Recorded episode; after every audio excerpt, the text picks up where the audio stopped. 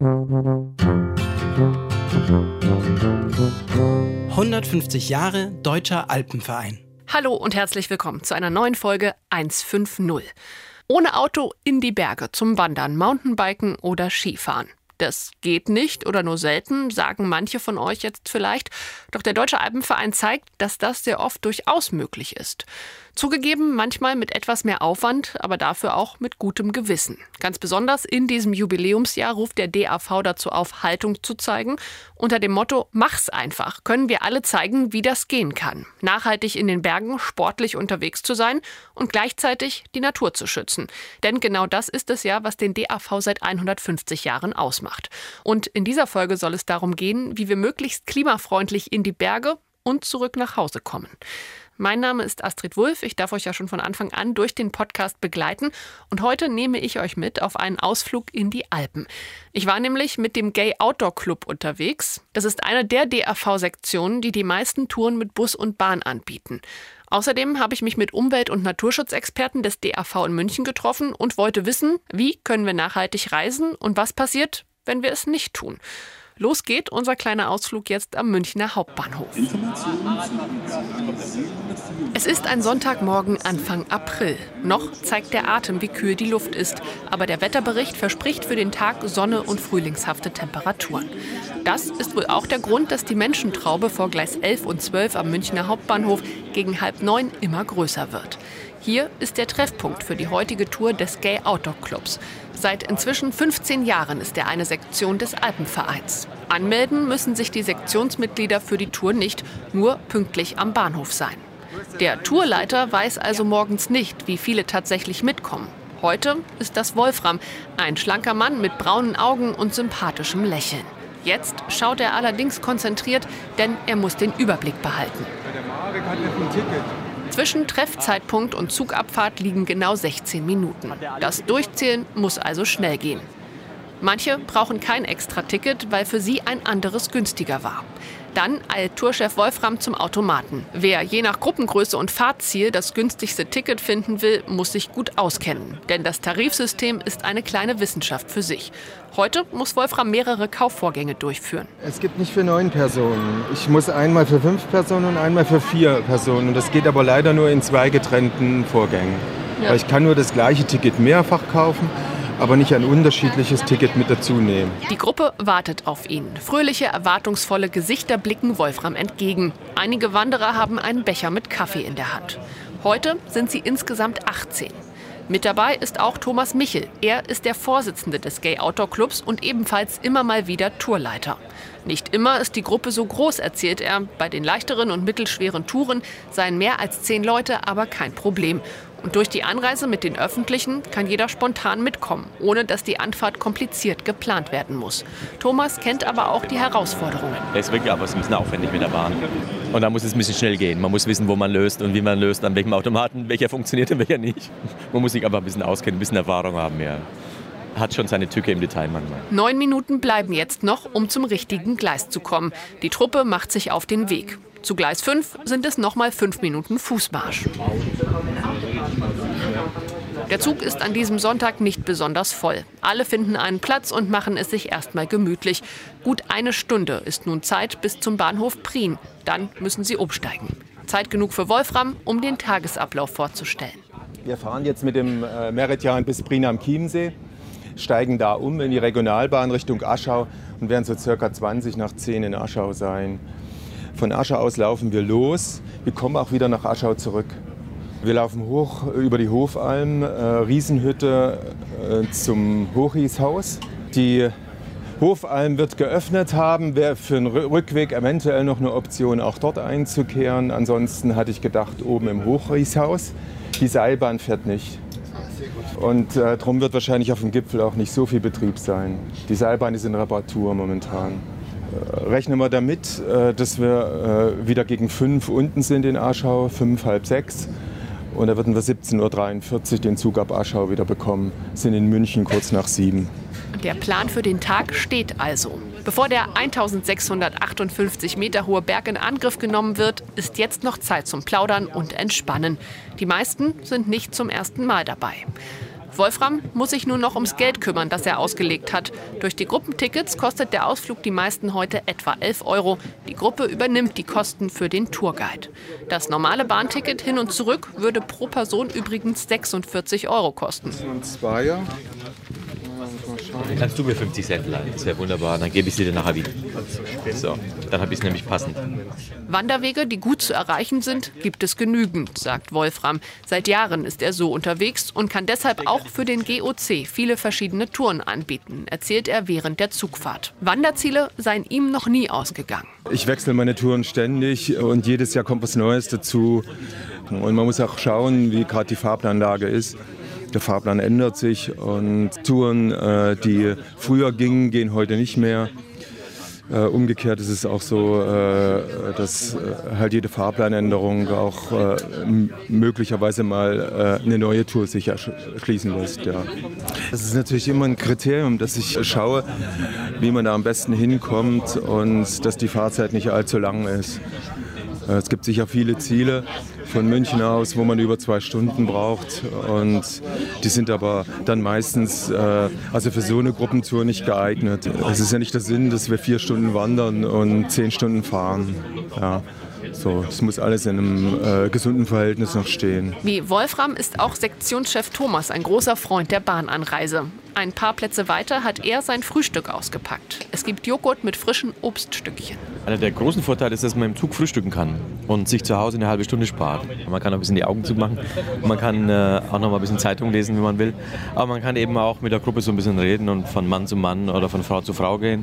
Äh, und nicht wie im Auto, wo man äh, eng zusammensitzt. Also eine ganz andere Einstimmung auf die Tour. Ähm, man kann im Zug auch schon mal ein bisschen was besprechen, ähm, als wenn man äh, einfach so Cool. Auf drei, vier Autos verteilt ist. Thomas ist nicht der Einzige im GOC, der die Anreise mit der Bahn schätzt. Es gibt einfach viele, denen das stressfrei bei der Bahn ähm, lieber ist. Also stressfrei, da lachen natürlich jetzt manche. Das ist nicht immer stressfrei, aber gerade wenn man äh, mit dem Meridian fährt oder mit der Bahn Richtung Garmisch, da kann man natürlich auch Pech haben und man ist in sehr übervollen Zügen, aber häufiger hat man einfach wie heute auch äh, gut Platz. Man kann auch zu dritt in einem Abteil sitzen, man kann sich wirklich gut ausbreiten, man kann eben auch frühstücken, äh, man kann Zeitung lesen. Aber es gibt natürlich auch Züge wie die äh, Bob äh, nach Bayerisch-Zell, Lenkries, Tegernsee. Da muss man einfach sagen, die sind chronisch überfüllt. Da müsste endlich was getan werden. Zwischen zwei Löffeln Joghurt kommt Thomas ins Erzählen. Draußen rauschen grüne Wiesen und Felder vorbei. Der Gay Outdoor Club versucht seit Jahren, die Anreise mit den Öffentlichen zu fördern. Also ich denke, dass es am Anfang vielleicht nicht so gelenkt war, aber dass wir dann auch ein paar Entscheidungen getroffen haben, die das gefördert haben. Also wir haben so einen dreifachen Ansatz. Der eine ist einfach Angebot, also dadurch, dass wir viele Touren haben mit öffentlicher Anreise, lernen Leute das kennen, wie angenehm das ist. Äh, Und sie kriegen auch Ideen, ähm, was man alles mit öffentlich anreisen kann. Viele haben ja das Bild, die das nicht gewohnt sind, dass man in die Berge kaum mit dem Zug fahren kann, weil da ist ja kein Berg in der Nähe oder so. Und äh, aufgrund unseres großen Angebots ist es nicht nur so, dass Leute mit uns auf Tour gehen können, sondern sie sehen auch, welche Berge man alles mit der Bahn erreichen kann und machen dann selber auch Bahntouren. Also das finde ich einen der großen Vorteile. Ähm, das Zweite, und das ist, glaube ich, eine ganz wichtige Entscheidung gewesen, ähm, war, dass wir die Autotouren vom Anfahrtspreis her ehrlich bepreisen. Also bei uns zahlt man ja als Mitglied nichts für ähm, das Mitgehen, sondern nur äh, für die Fahrtkosten. Und ähm, da haben wir vor ein paar Jahren die Entscheidung getroffen, dass wir die ähm, Anfahrtskosten beim Auto ehrlich ähm, verteilen. Das heißt, dass wir nicht nur die Spritkosten verteilen, wie es vorher war, sondern dass wir 30 Cent pro Kilometer nehmen. Also das, was steuerlich neutral möglich ist. Und äh, dadurch haben die Autoanfahrten einen viel realistischeren Preis. Also die Autofahrer kriegen so viel Geld, wie ihnen auch gehört. Und äh, die Mitfahrer haben ein realistisches Bild, was Autofahren wirklich kostet.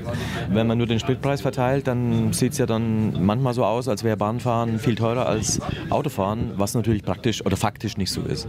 Also das war, glaube ich, ein ganz wichtiger Schritt. Und der dritte Schritt, den wir machen, ist, dass wir ganz bewusst versuchen, Bahnfahren leichter zu machen. Also wir haben jetzt drei Jahre lang jeweils im Dezember bei Touren mit der Bahnanreise die Anfahrtskosten übernommen für Bayern-Tickets, äh, für die Tagestickets. Um damit auch noch äh, Mitgliedern, die bisher vielleicht nicht Bahn gefahren sind, äh, zu zeigen, wie angenehm das ist. Auch Tourenleiter, die sonst nur Autotouren anbieten, haben dann plötzlich mal eine Bahntour angeboten, weil sie wussten, dass nur da die Leute mitkommen. Und ähm, das hat einfach auch viele drauf gebracht, dass es äh, eine gute Idee ist, mit der Bahn zu fahren. Die kostenlosen Tickets jeweils im Dezember hat die Sektion durch eine Kooperation mit der Bahn sowie durch die Mitgliedsbeiträge finanziert. Nicht nur bei Tagestouren setzen Thomas und der GOC auf Bahn und Bus. Nicht zuletzt dank einiger überzeugter Mitglieder. Dann haben wir Tourenleiter wie Wolfram zum Beispiel, die sich super auskennen mit den Bahntarifen. Das ist ja auch eine kleine Wissenschaft. Da muss man äh, schon ein bisschen durchblicken. Und dass wir gerade auch bei Reisen, Wolfram ist ja auch jemand, der Reisen anbietet mit der Bahn. Ich mache auch Reisen nach Südtirol, dass wir uns ganz bewusst zum Beispiel Südtirol aussuchen für Langlaufen, weil dort hat man immer das Angebot als ähm, Tourist oder als Gast, dass man die öffentlichen Verkehrsmittel umsonst nutzen kann, wenn man mal da ist. Das heißt, man, man kann mit der Bahn günstig anreisen und dann hat man die öffentlichen Verkehrsmittel vor Ort umsonst bei der Touristenabgabe mit drin. Und das ist einfach sehr praktisch. Also wir versuchen auf diesem Weg äh, die Barrieren fürs Bahnfahren niedrig zu setzen und einfach auch zu einem guten Preis zu kommen, wenn man Bahn fährt. Einmal, zweimal, dreimal. 14 Personen Ja, das passt. Die Fahrkartenkontrolle läuft ohne Probleme. Der Zug rauscht über die Schienen gen Süden. Der nächste Halt ist Rosenheim. Draußen strahlt am fast wolkenlosen Himmel die Sonne. Ein bisschen dauert es aber noch, bis die Tour losgehen kann. Das Wetter ist ähnlich, der Ort nur rund 70 Kilometer entfernt, aber der Tag im April ist ein anderer, als ich mich auf den Weg in die DAV-Zentrale in München mache. Hier bin ich unter anderem mit Julia Mrazek verabredet. Sie ist verantwortlich für die Kampagne Mach's einfach. Der DAV zeigt nämlich das ganze Jubiläumsjahr über, wie jeder Einzelne mit einfachen Mitteln einen Beitrag zum Klima- und Ressourcenschutz leisten und selbst nachhaltig handeln kann. Oft reichen da ja schon kleine Dinge. Julia und ihr Team haben dabei die Mobilität als ein Spezialthema ausgewählt und ich wollte erst mal von ihr wissen, warum. Jeder, der Bergsport betreibt, muss ja auch irgendwie, sag ich mal, zum Berg oder zur Kletterhalle oder wohin auch immer kommen. Und letztendlich macht eigentlich die CO2-Emissionen, die durch den Verkehr entstehen, einen großen Anteil aus.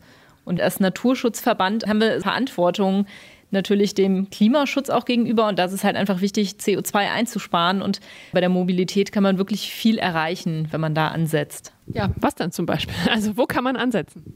Es gibt letztendlich so einen Dreischritt, den man verfolgen sollte. Das erste ist vermeiden, dann das zweite reduzieren und das dritte kompensieren. Also im ersten Schritt vermeiden ist erstmal die Frage, muss ich überhaupt fahren? Also muss ich jetzt wirklich von München aus in die Berge fahren, um wandern zu gehen?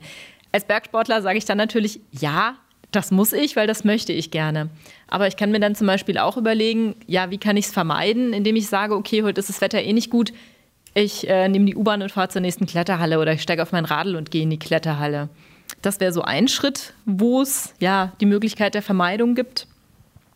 Dann das nächste ist natürlich reduzieren. Also muss ich wirklich jedes Wochenende, jeden Samstag und jeden Sonntag von mir zu Hause aus in die Berge fahren? Oder ist es nicht sinnvoller, dass ich sage, okay, ich fahre jetzt nicht so häufig, dafür mache ich längere Reisen. Also ich fahre Freitag schon hin und mache eine schöne Hüttentour, übernachte zweimal und fahre am Sonntag wieder zurück und mache das vielleicht nicht jedes Wochenende, sondern nur noch jedes, jedes zweite, das einfach zu reduzieren.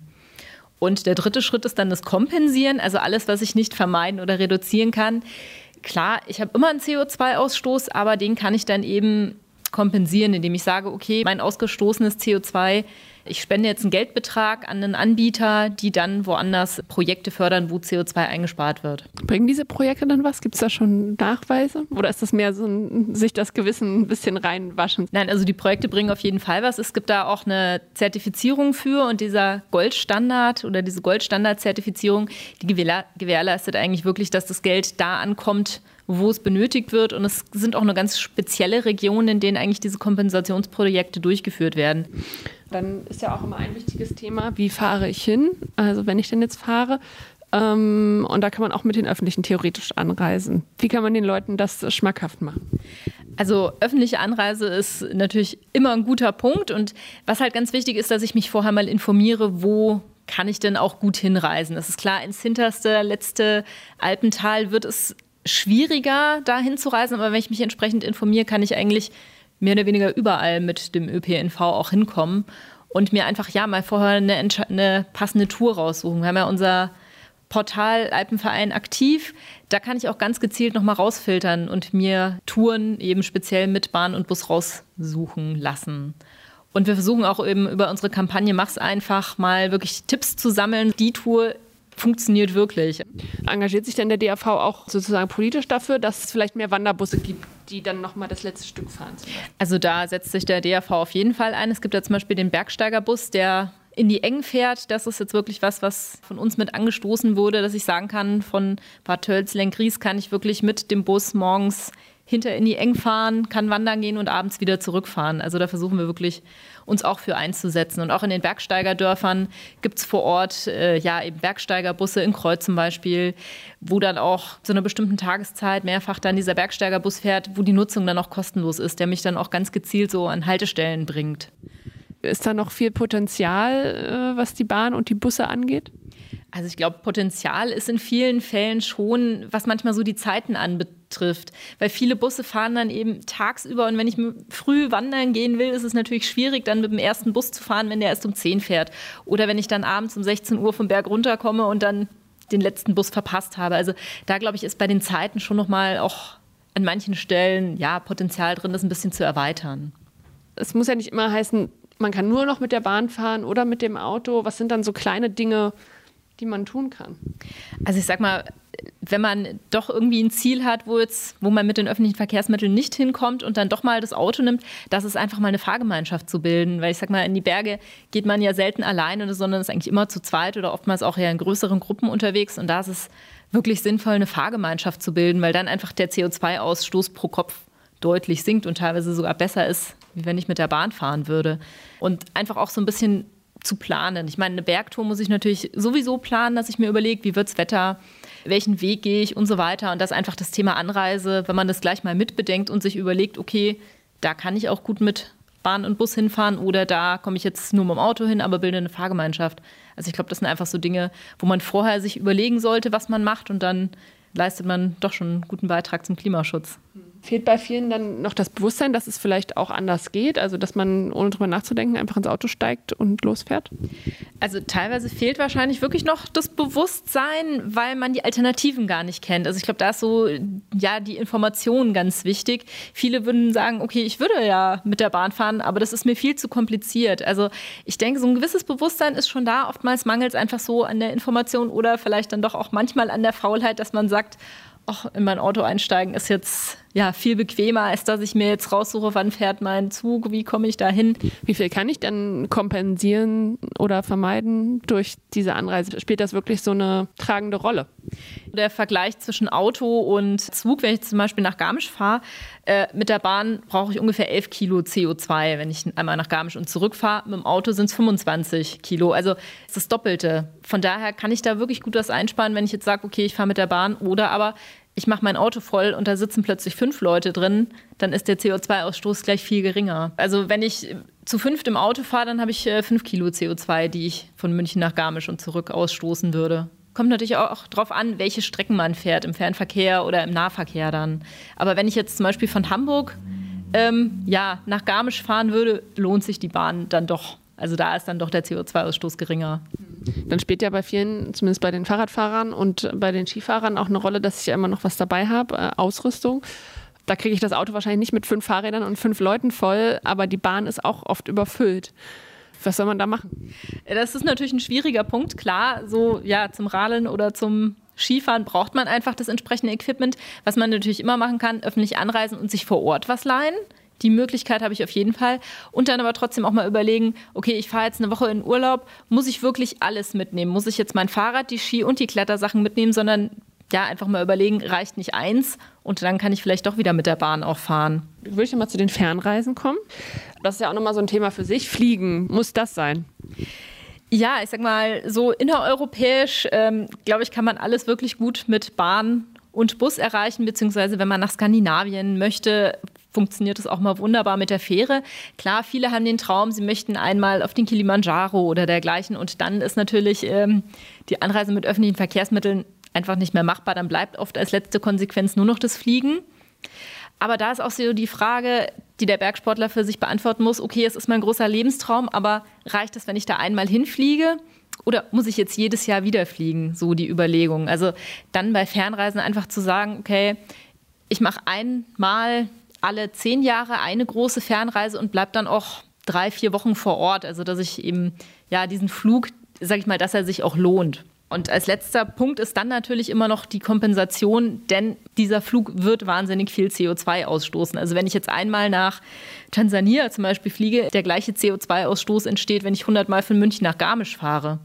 Und einfach diese CO2-Menge dann wieder zu kompensieren, ist, glaube ich, ein ganz wichtiger Punkt. Zum Schluss nochmal ein Appell im Sinne der Kampagne. Mach's einfach, ähm, vielleicht einfach mal ausprobieren, mit der Bahn zu fahren. Mach's einfach, such dir eine schöne Tour raus und probier es einfach mal aus.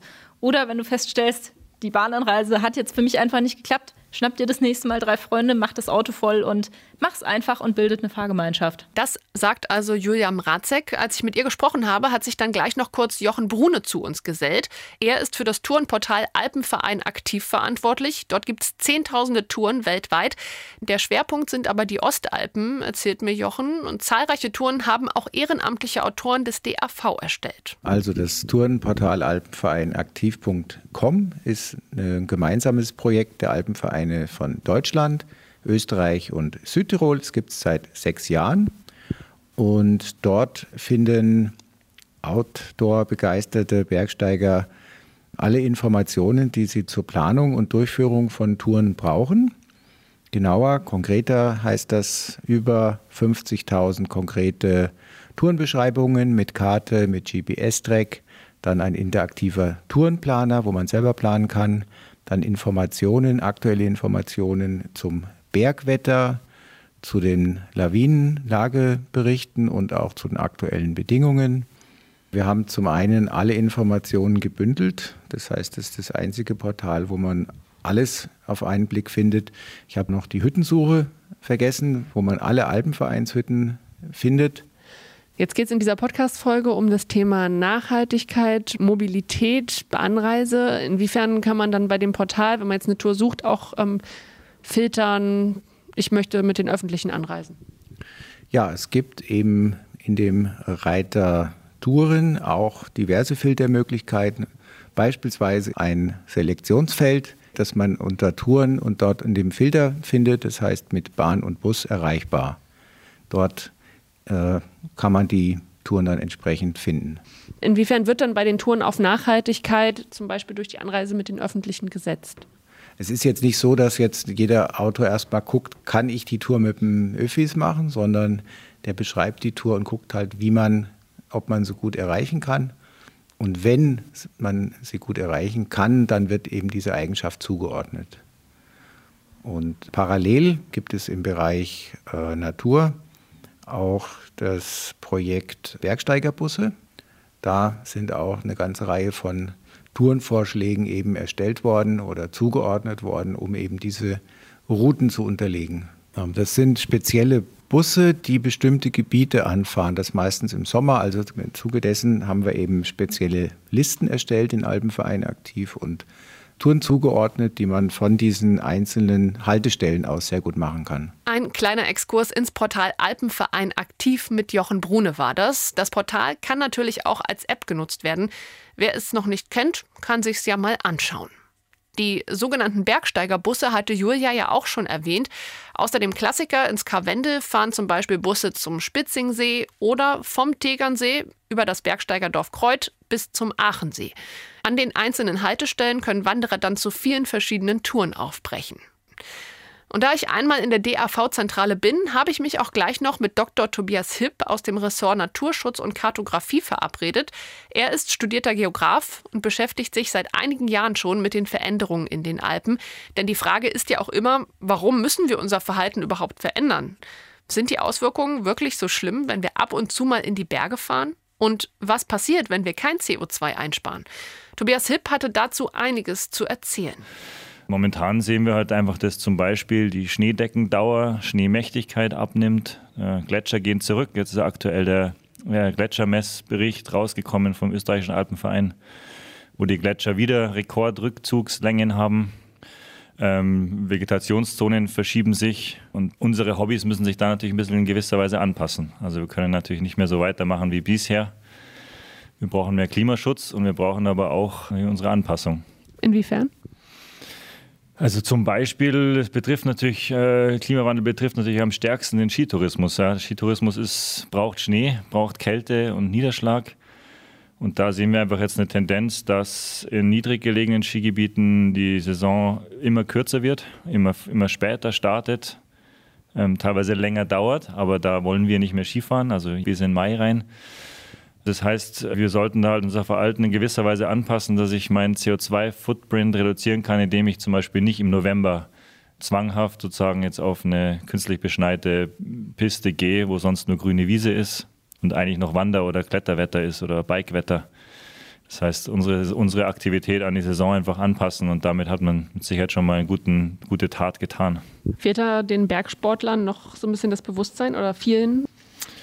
Also ich glaube, ich bin fest überzeugt, dass uns Bergsportler ein ganz relativ gutes Bewusstsein darüber haben, was passiert. Ähm, weil gerade jetzt so ein Hochtourengeher oder ein Kletterer oder jemand, der viel im Hochgebirge unterwegs ist, sieht allein in den letzten zehn Jahren, was passiert. Also wir reden nicht mehr von der letzten Generation, die weiß, wie früher der Gletscher ausgesehen hat, sondern das weiß jetzt mittlerweile jeder, weil in einem Zeitraum von fünf bis zehn Jahren das schon so gravierend ist. Und zum Beispiel der Hochtourengeher mittlerweile weiß, dass manche Routen einfach nicht mehr machbar sind oder mit einem extrem hohen Risiko. Also Glockner Nordwand und so weiter. Da muss man wirklich schauen, dass man das, den richtigen Zeitpunkt erwischt, damit man sich nicht in Gefahr begibt wegen Steinschlag und Permafrost, der taut. Also wir sehen es, wir sind da schon sehr sensibel, haben aber natürlich kein leichtes Pflaster vor uns, uns anzupassen. Da haben wir sicher noch Hausaufgaben zu tun. Ja. Du hast ja den Permafrost schon angesprochen. Permafrost ist ja das Problem, dass man ihn nicht sieht. Äh, Gletscher sehen wir, da schmilzt, schmilzt ein Volumen an Eis weg. Permafrost sehen wir nicht so, aber mittlerweile weiß jeder, dass es gibt. Ähm, wir haben oberhalb von 2800, 3000 Meter ist der Boden dauerhaft gefroren. Also Jahr über Jahr immer weiter gefroren. Und diese Höhe vom Permafrost, die steigt jetzt nach oben durch die Erwärmung. Und das hat man jetzt markant in den letzten fünf bis zehn Jahren gemessen. Und dadurch, dass diese Höhe nach oben steigt, wird immer mehr Gelände, was jetzt durch Eis zusammengehalten wird, eben locker sozusagen. Also der Kleber, der verschwindet und es gibt jetzt immer mehr Anzeichen, dass größere Feldstürze, Steinschlagaktivität darauf zurückzuführen ist, dass eben diese Schicht verschwindet, diese zusammengefrorene Masse. Das heißt, wenn es so weitergeht, werden die Berge irgendwann zusammenfallen? Das nicht.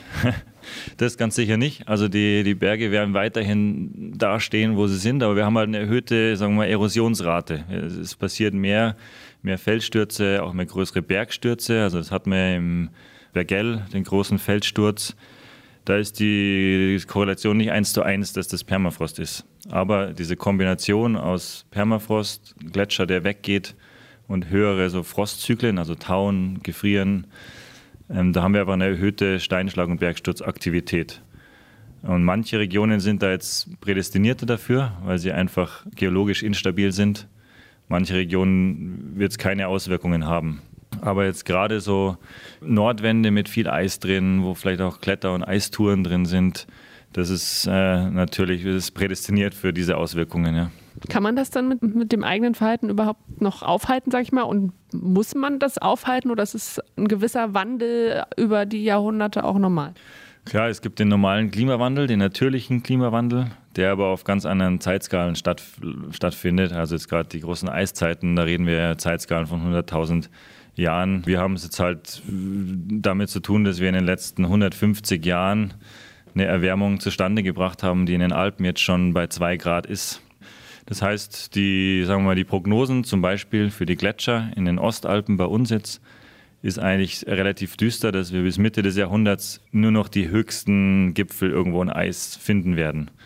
Und die, diese Auswirkung, die ist tatsächlich nicht mehr aufhaltbar. Das muss man jetzt sagen, sondern das sind wirklich die Emissionen, CO2-Emissionen, Klimawandel, die wir schon eingebracht haben.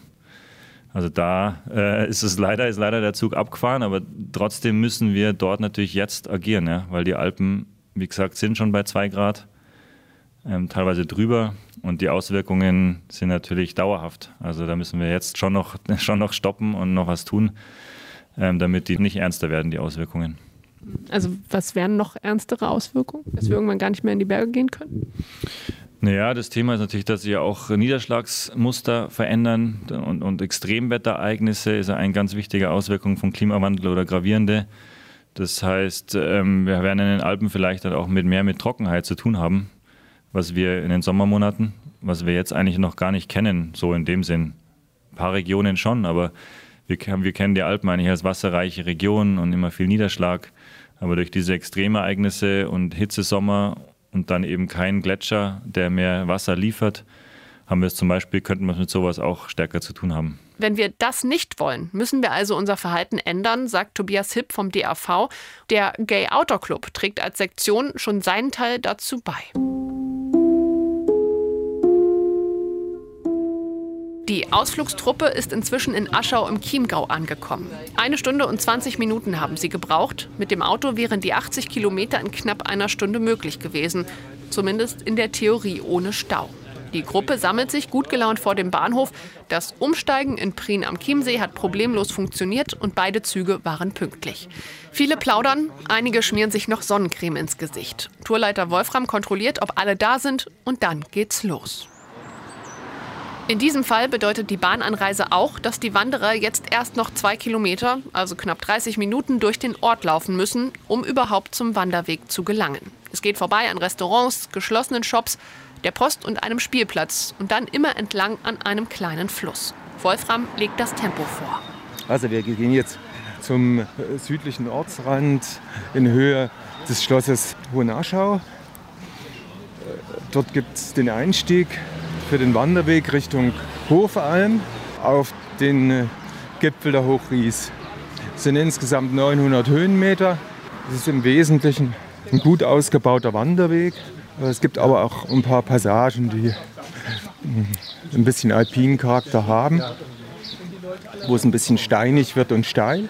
Äh, Im oberen Teil werden wir, weil wir jetzt im April unterwegs sind, äh, auch Schneereste noch haben. Wolfram schaut auf seine Armbanduhr. Es ist jetzt halb elf. Die Zeit muss er genau im Blick behalten. Er rechnet mit etwa sechs Stunden Gehzeit insgesamt. Ja, bisher sind wir immer wieder nach Hause gekommen. Ja. Ich habe zwar Zugstrecken, wo alle Stunden ein Zug fährt. Das ist einigermaßen komfortabel, aber es gibt halt auch äh, Buslinien, zum Beispiel, wo der letzte 18 Uhr fährt, wo ich unbedingt den letzten Bus bekommen muss. Also da muss man äh, besonders scharf kalkulieren und muss auch schauen unterwegs, dass wir die Zeit äh, nicht in irgendeiner Weise vertrödeln, äh, dass es dann nach hinten raus eng wird. Endlich ist die Gruppe am eigentlichen Wanderweg angekommen. Zunächst geht es an einem kleinen Bach entlang. Der Duft von Bärlauch steigt in die Nase und schnell steigt der Weg steil an, der Atem wird schwer. Das ist den Sektionsmitgliedern anzumerken, während sie den Berg hinaufsteigen und von ihren Erfahrungen mit der öffentlichen Anreise erzählen. Touren, die mögen noch so schön sein, die dann ab und zu mit Auto angeboten werden. Und da versuche ich mich total fernzuhalten.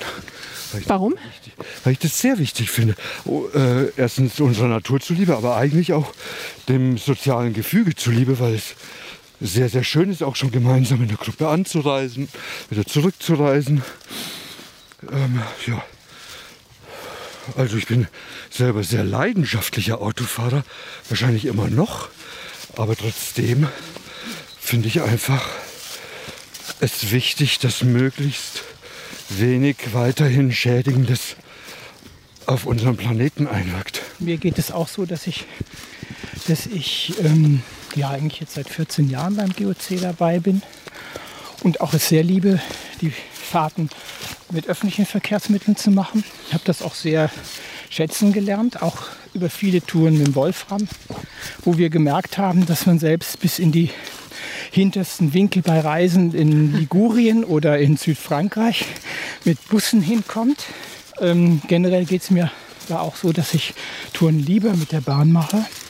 So dieses Gemeinschaftsgefühl in der Gruppe, auch natürlich ressourcenschonend. Ich selber habe auch ein Auto, aber fahre so gut wie nie damit in die Berge. Außer es gibt wirklich manchmal wirklich Ziele, die leider so öffentlich nicht gut erreichbar sind. Auch wenn ich mal in einem überfüllten Zug stehen muss, ist es sehr unangenehm. gerade nach einer langen Tour, wenn man erschöpft ist. Auf der anderen Seite denke ich dann immer an die armen Autofahrer, die am Sonntag Nachmittag auf der A8 im Stau stehen oder auf der A95. Ja, und ich finde es sehr schön, dass eben der GOC äh, sehr, sehr viele Reisen eben, wie gesagt, auch Richtung Frankreich, auch Korsika zum Beispiel oder auch die Pyrenäen anbietet, wo man ohne Auto unterwegs ist. Für mich ist das ein Gefühl von Freiheit, ohne Auto ja. zu sein. Ich glaube auch, dass es eine Einstellungssache ist. Und wenn ich sage, auch Freiheit. Freiheit ist für mich auch Entspannung. Und ich kann die beim Autofahren oft nicht haben. Ich habe über den GOC gelernt, über die Reisen und Fahrten mit dem Wolfram, äh, in welche entlegensten Winkel ich ohne Auto komme. Und das war für mich wie so ein Aha-Erlebnis. Ich dachte, ja Mensch, das geht doch. Man muss sich halt ein bisschen bemühen, muss recherchieren und dann geht es. Aber das war für mich der Punkt, wo ich dann auch gemerkt habe, okay, vielleicht solltest du auch dein eigenes Verhalten jetzt überdenken. Der Anstieg ist anstrengend, aber die Vögel zwitschern, am Boden raschelt das Laub unter den Füßen. Dann ist die erste Etappe bis zur Hofalm geschafft. Gelegenheit für einen Schluck Wasser, ein paar tiefe Atemzüge und Blicke hinab ins Tal. Und für einige auch Gelegenheit, noch ein paar Worte zur Mobilität in den Bergen zu verlieren. Diese junge Frau zum Beispiel ist gerade erst Mitglied geworden und zum ersten Mal dabei. Stand ja in der Beschreibung drin, Treffpunkt am Bahnhof, von daher waren wir schon da, öffentlich fahren. Fand ich auch super, weil es halt flexibel ist. Ne? Man muss sich nicht verabreden und ein Auto teilen und dann sind wir da drei zu spät und dann wartet man. Beim Zug ist man halt entweder pünktlich und fährt mit oder nicht. Und Treffpunkt war auch schön spät. Und ich habe außerdem gedacht, weil ich war letztes Jahr mit dem Auto tatsächlich mal unterwegs, ähnliche Richtung. Der Rückweg ist oft halt wahnsinnig Stau, wenn das Wetter schön ist. Ne? Und dann steht man und steht man und das hat man halt mit dem Zug nicht. Ne? Das heißt, ich kann mich auch darauf verlassen, dass ich heute Abend zurück bin. Was gut ist, weil ich nämlich noch was vorhabe. Meine Freunde haben fast alle kein Auto. Von daher, wenn, dann fahren wir sowieso mit, mit Bahn und mit Bus dann weiter. Ja. Und in der Regel klappt es ganz gut. Gerade die Bob-Züge sind häufig voller als Bahnzüge und da kann es schon mal eng werden und so wenn die, die Mountainbiker auch noch eher doch dazukommen. Aber in der Regel funktioniert das schon. Ich mag die Spontaneität, die damit verbunden ist, weil man sich nicht anmelden muss und auch nicht planen muss, wie viele Autos verfügbar sind, sondern man kann wirklich abends entscheiden, mache ich morgen mit, kommt hin und man ahnt schon, es kommen ein paar Leute, die man schon kennt. Also in meiner Konditionsstufe kenne ich zwei Drittel meistens. Aber ein Drittel ist halt auch neu. Und ähm, ja, ich mag das so spontan mitgehen zu können. Und wenn, weil es ja manchmal heißt, dass ähm, Zugfahren länger dauert oder mal Zug ausfällt, ähm, dann nimmt man einfach Leute mit, die man mag und dann kann man die Zeit schön verbringen. Das hat Vor- und Nachteile. Manche äh, Sachen sind nicht erreichbar. Äh, auf der anderen Seite muss ich natürlich nicht zu meinem Auto zurückkehren. Das heißt, ich kann irgendwo anders rauskommen und das Bussystem ist in der Regel so gut, dass man dann auch irgendwie wieder zurückkommt. Aber ehrlicherweise muss ich auch sagen, mir ist schon passiert, dass ich an der Straße stand und trampen musste. Auch das funktioniert und dann sind mir natürlich die Autofahrer wieder ganz recht. Äh, gerade im Winter werden dann die Busse ausgedünnt und ich gehe auch gerne langlaufen. Ich mache Alpin, äh, ich fahre auch Alpinski. Das ist leichter zu erreichen. Äh, aber fürs Langlaufen ist es manchmal schade, dass es dann die, die Verbindungen nicht gibt. Ich weiß nicht, ob man das flexibel machen kann, nur am Wochenende, wenn auch die Nachfrage da ist. Aber da könnte man sicher ähm, sicher was verbessern noch. Dieses GOC-Mitglied ist für die Tour heute aus Augsburg angereist. Er hat eine Bahncard 100 und fährt daher fast nur mit der Bahn. Doch jetzt heißt es erstmal mit eigener Kraft vorwärts kommen. Tourleiter Wolfram wirft wieder einen Blick auf die Uhr. Weiter geht's. Die Gedanken kreisen wohl bei so manchem Wanderer auf dem Weg durch die Natur auch immer wieder darum, wie man diese für die nächsten Generationen erhalten kann. Im Durchschnitt verursacht jeder Deutsche knapp 9 Tonnen CO2 pro Jahr. Das ist mehr als das Vierfache der zwei Tonnen, die für nachhaltige Klimaziele als akzeptabel gelten. Und gut ein Fünftel unseres Verbrauchs fällt auf den Verkehr. Dabei spielt natürlich nicht nur das Autofahren eine Rolle, vor allem das Fliegen verursacht massive Emissionen. Mit Julia vom DAV habe ich das ja vorhin schon kurz besprochen. Über das Kompensieren wollte ich aber noch mehr wissen und habe mal bei einem der Anbieter angerufen, und zwar bei Atmosphäre. Julia Ju hat mir Rede und Antwort gestanden. Atmosphäre, Julia Ju, hallo. Ja, hallo, hier ist Astrid Wolf vom DAV Berg Podcast. Wir sind zum Interview verabredet. Ja, vielen Dank für Ihren Anruf.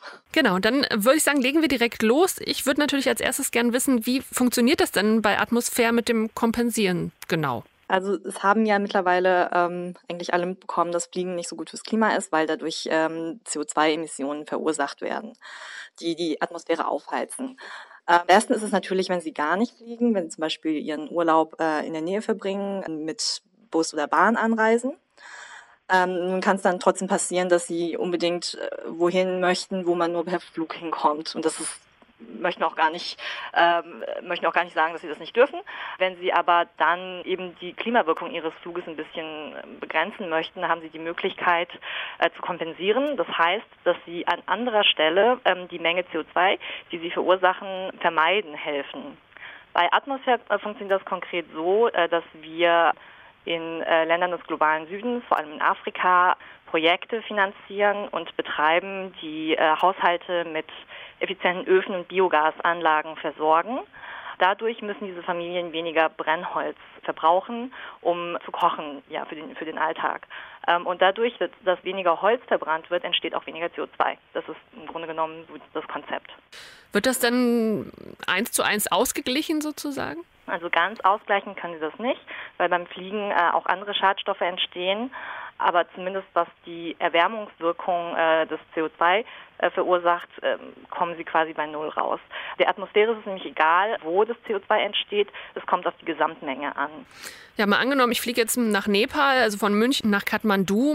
Wie viel müsste ich denn da ungefähr ausgeben für? Ähm, also auf unserer Website äh, www.atmosphäre.de finden Sie einen Rechner. Da, dort können Sie eingeben, von wo Sie fliegen, wohin Sie fliegen, in welcher Reiseklasse, ähm, auch ob Umstiege bestehen. Dann können wir Ihnen ganz genau ausrechnen, auch Airline genau, wie viel CO2 entsteht. Und auf Grundlage dieser Emissionen wird dann ein Preis vorgeschlagen, wie viel es kosten würde, eben durch unsere Projekte dieses CO2 zu kompensieren. Hm, von welchen Größenordnungen reden wir da dann so? Also kostet das denn so viel wie der Flug oder? Wir geben so als Faustformel an, äh, circa 10 Prozent des Flugpreises können Sie rechnen. Hm. Kann ich mir denn dann aussuchen, wohin mein Geld geht? Also wenn ich jetzt zum Beispiel nach Nepal fliege, wäre es ja auch schön, wenn das zum Beispiel in Nepal investiert wird. Äh, in dem konkreten Fall geht das tatsächlich, äh, denn wir haben ein sehr großes Projekt in Nepal. Grundsätzlich können Sie auch aussuchen, welche Projekte Sie äh, spenden, aber wenn, wenn Sie das nicht möchten oder wenn Sie sagen, Sie möchten es dorthin geben, wo es am dringendsten gebraucht wird, äh, dann stecken wir das in ja, das Projekt, wo es quasi momentan äh, am, am meisten bringt. Wie suchen Sie denn die Projekte aus ähm, oder auch die Orte, wo Sie dann das Geld hinbringen? Grundsätzlich besteht in den äh, Entwicklungsländern noch wahnsinnig viel Potenzial. Ganz viele äh, Länder, also Familien in ganz vielen Ländern haben noch keinen Zugang äh, zu sauberen Energien. Per se können wir also eigentlich, wir könnten fast überall hingehen und neue Projekte aufsetzen. Wir schauen momentan, wo finden wir die besten Voraussetzungen. Es muss eben auch äh, politisch möglich sein, dort zu agieren. Wir brauchen auch äh, Technologien, die lokal angepasst sind. Und wenn dann eben ähm, alles zusammenpasst, können wir dort ein Projekt aufbauen aufbauen. Wie kann ich mir das denn vorstellen? Welcher Teil des Geldes geht denn tatsächlich in die Region und wie viel geht dann für die Verwaltung drauf? Wenn ich jetzt sage, ich zahle mal so um die 100 Euro für einen Flug nach Nepal zum Beispiel. Ähm, also über alle unsere Projekte hinweg hat Atmosphäre eine Verwaltungskostenquote von circa 10 Prozent. Das heißt, von 100 Euro, die sie uns an Kompensation zahlen, gehen 90 Euro in die Projekte vor Ort. Davon werden die Materialkosten bezahlt äh, für die Öfen und die Biogasanlagen. Der, ähm, die Logistik wird bezahlt. Die Zertifizierung der Projekte, Technologien werden äh, subventioniert, weil die Familien vor Ort in der Regel nicht genug Geld haben, um zum Marktpreis so einen Ofen zu kaufen oder eine Biogasanlage Anlage und wir müssen das eben finanziell fördern. Wenn ich jetzt äh, also genug Geld auf dem Konto habe und gerne in ferner Länder fliege, kann ich mir so ein bisschen auch mein schlechtes Gewissen freikaufen, oder? Ähm, wir weisen immer darauf hin oder wir möchten immer sagen, eigentlich äh, das Beste, was sie tun können, ist nicht zu fliegen. Gerade wenn sie Kinder haben, dann möchten sie ja auch äh, ihren Kindern, Enkelkindern eine lebenswerte äh, Umwelt hinterlassen. Deswegen sagen wir, vermeiden, vorreduzieren, vorkompensieren. Nur dann, wenn es eben nicht möglich ist oder unzumutbar schwer ist, ähm, CO2 zu äh, vermeiden, ähm, ist es eine Option zu kompensieren. Wie ist denn so die Resonanz auf dieses Kompensationsangebot? Also merken Sie, dass immer mehr Leute mitmachen oder ist es immer ungefähr die gleiche Zahl? Weiß man, wer das tatsächlich dann auch macht? Äh, wir sehen ganz stark, gerade seit dem wahnsinnig heißen Sommer 2018, ähm, dass viel mehr Leute ja sensibilisiert sind für das Thema Klimawandel und dadurch steigt auch das Interesse an Atmosphären, an Kompensation. Dadurch konnten wir 2018 rund 40 Prozent mehr an Kompensationseinnahmen erzielen als im Jahr davor. Und ähm, ja, wissen Sie, welche Leute äh, kompensieren? Ist das ein bestimmtes Klientel, sag ich mal? Ähm, ganz individuell können wir das nicht einsehen, aber vom Feedback unserer Nutzer, das wir über E-Mails bekommen, auf Social Media, äh, sehen wir, das geht durch alle äh, Schichten hinweg. Also es ist einfach, mittlerweile ist Klimaschutz in der Mitte der Gesellschaft angekommen, es ist kein Nischenthema mehr. Okay, dann äh, ja, vielen Dank. Ja, sehr gerne. Julia Ju von Atmosphäre habe ich gesprochen. Es gibt natürlich noch weitere Anbieter, die auf ähnliche Art und Weise Projekte fördern, um den CO2-Ausstoß auszugleichen. Unumstritten ist diese Art des Kompensierens nicht und sicher auch mal ein gutes Diskussionsthema. Warum nicht bei einer Bergwanderung?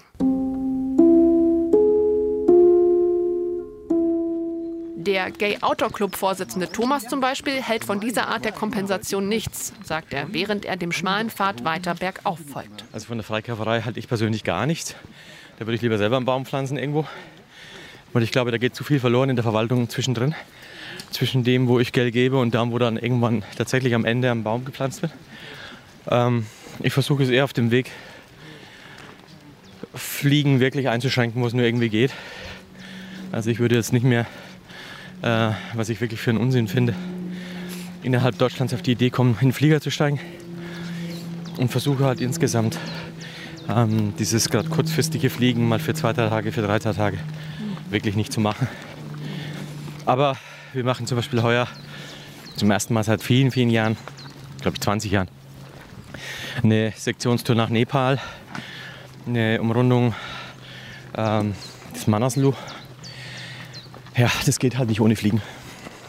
Aber es ist eben eine Frage, wie oft man das macht, wie lange man da bleibt. Also jetzt zum Beispiel bei der Tour, die wir da um den Manaslu rum machen, da sind wir fast vier Wochen unterwegs. Also ich glaube, da ist es auch, ist auch ein Stück eben der, das Verhältnis von Anreise zu, zu wirklich Dasein ein halbwegs vernünftiges. Aber natürlich sind Fernreisen per se schon eine große äh, Belastung für die Natur, klar. Und da muss man dann, es ist immer eine persönliche Abwägung äh, treffen. Der Gay Outdoor Club ist inzwischen auf einer Höhe, auf der noch Schnee liegt. Einige stapfen mit hochgekrempelten Pullis durchs weiße Nass, denn warm ist es trotzdem, schon allein durch die Bewegung. Während die Gruppe durch den Schnee läuft, berichtet Wolfram weiter von seinen Erfahrungen. Touren und Wanderreisen mit öffentlichen Verkehrsmitteln lassen einen automatisch bewusster reisen, erzählt er. Zum Beispiel kann man dann nicht einfach alles ins Auto schmeißen, sondern muss sich genau überlegen, was man braucht.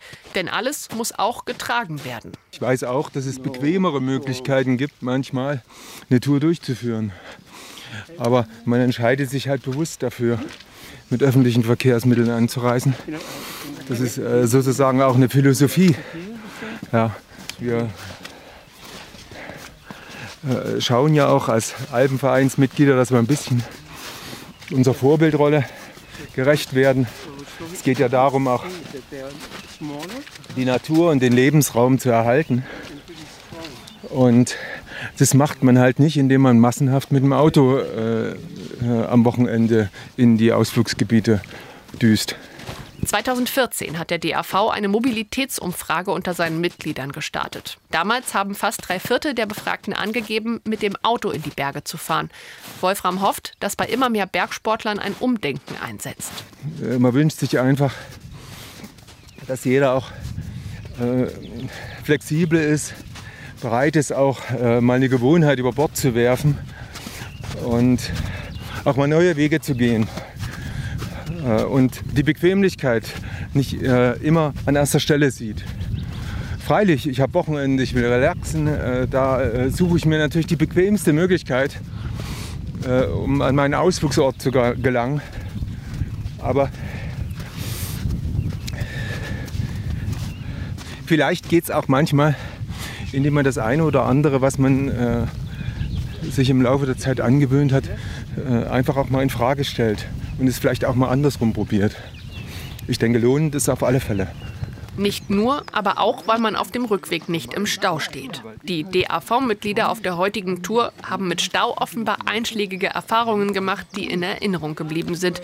Vor allem, wenn es um den Weg nach Hause nach der anstrengenden Tour geht, ist das Wort Stau heute immer wieder zu hören. Auch bei Sektionschef Thomas. Das ist für mich der Klassiker. Aschau, da glaube ich nie im Leben, dass man auf dem Rückweg schneller als mit der Bahn, weil das ist die, die totale Staustrecke. Genauso, wenn wir Touren nach Garmisch machen. Also da kann mich keiner mehr überzeugen, mit dem Auto zu fahren. Das ist oft genug getestet ähm, und habe ich selbst erlebt, dass man einfach mit dem Auto im äh, Stau steht und mit dem Zug fährt man dann vorbei. Das sind so Klassikertouren, finde ich, wo es ganz eindeutig ist. Damit noch mehr Menschen die öffentlichen nehmen, müssen aber auch Verkehrsbetriebe, Politiker und Naturschützer noch mehr handeln. Da sind sich Thomas und Wolfram vom Gay Outdoor Club einig. Die Bahn müsste auf bestimmten Strecken, die am Wochenende immer wieder überlastet sind, nachregulieren, findet Wolfram. Das habe sie immer noch nicht geschafft. Sprich, mehr Wagen anzuhängen an die Züge, mehr Züge fahren zu lassen. Äh, gerade was die Bayerische Oberlandbahn angeht, äh, muss man bei schönem Wetter am Wochenende äh, auf der Rückfahrt ab 15 Uhr, 16 Uhr auf alle Fälle mit Überfüllungen rechnen. Und das äh, sind halt so Sachen, die uns äh, natürlich auch äh, während unserer Wandertour, wenn wir dann äh, irgendwann mal am Ende unserer Tour sind, äh, wo wir halt auch ein bisschen relaxen und dann steigen wir in vollen Zug ein und müssen dann noch eine Stunde oder länger noch äh, nach München fahren. Das ist halt nicht sehr angenehm. Die Deutsche Bahn und der Deutsche Alpenverein sind bereits Partner und arbeiten daran, die Wanderer nachhaltig mit den Öffentlichen in die Berge zu bringen. Dazu gehören nicht nur die schon erwähnten Bergsteigerbusse. Wolfram wünscht sich noch viel mehr Wanderbusse im Raum München.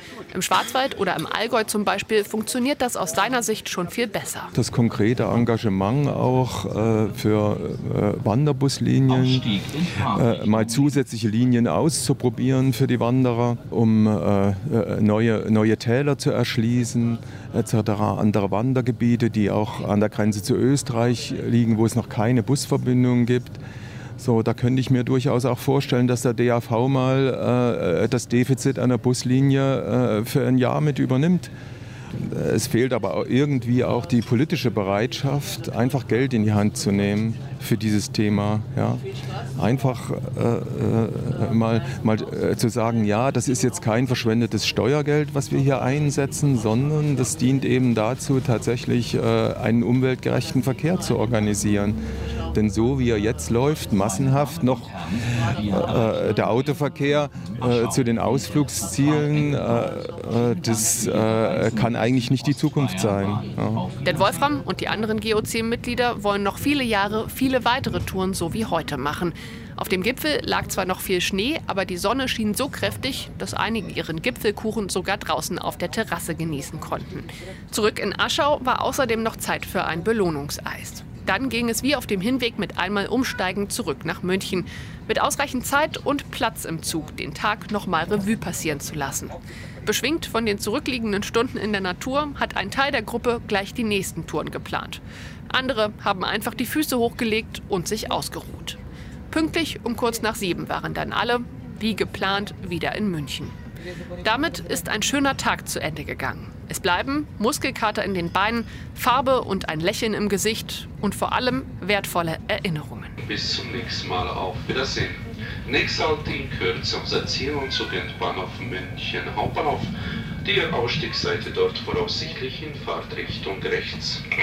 Ein schöner Ausflug war das, auch für mich. Gemeinsam mit dem GOC bin ich mit den Öffentlichen ins Chiemgau gefahren. Und auch ihr könnt Haltung zeigen, natürlich in erster Linie, wenn ihr in den Bergen unterwegs seid, aber ihr könnt auch online mitmachen. Alle Infos dazu findet ihr unter alpenverein.de slash Haltung-zeigen. Jeden Monat im Jubiläumsjahr veröffentlicht das DAV-Team dort neue Infos, alles unter der großen Überschrift Mach's einfach. Da gibt es dann zum Beispiel Tipps, wie ihr schon beim Einkaufen von Lebensmitteln noch mehr die Umwelt schützen könnt, wenn ihr euch zum Beispiel für eine Bergtour ausstattet. Aber es werden auch Projekte wie die Bergsteigerdörfer ausführlich vorgestellt.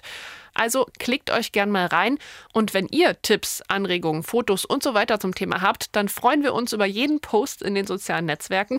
Am besten mit dem Hashtag Mach's einfach, so wie es klingt, zusammengeschrieben ohne Apostroph und verlinkt uns auch gern mit Deutscher Alpenverein, damit eure Anregungen dann auch gefunden werden. Ich wünsche euch wie immer viel Spaß bei allem, was ihr tut, plant und vorhabt und sage auf Wiederhören. 150 Jahre Deutscher Alpenverein.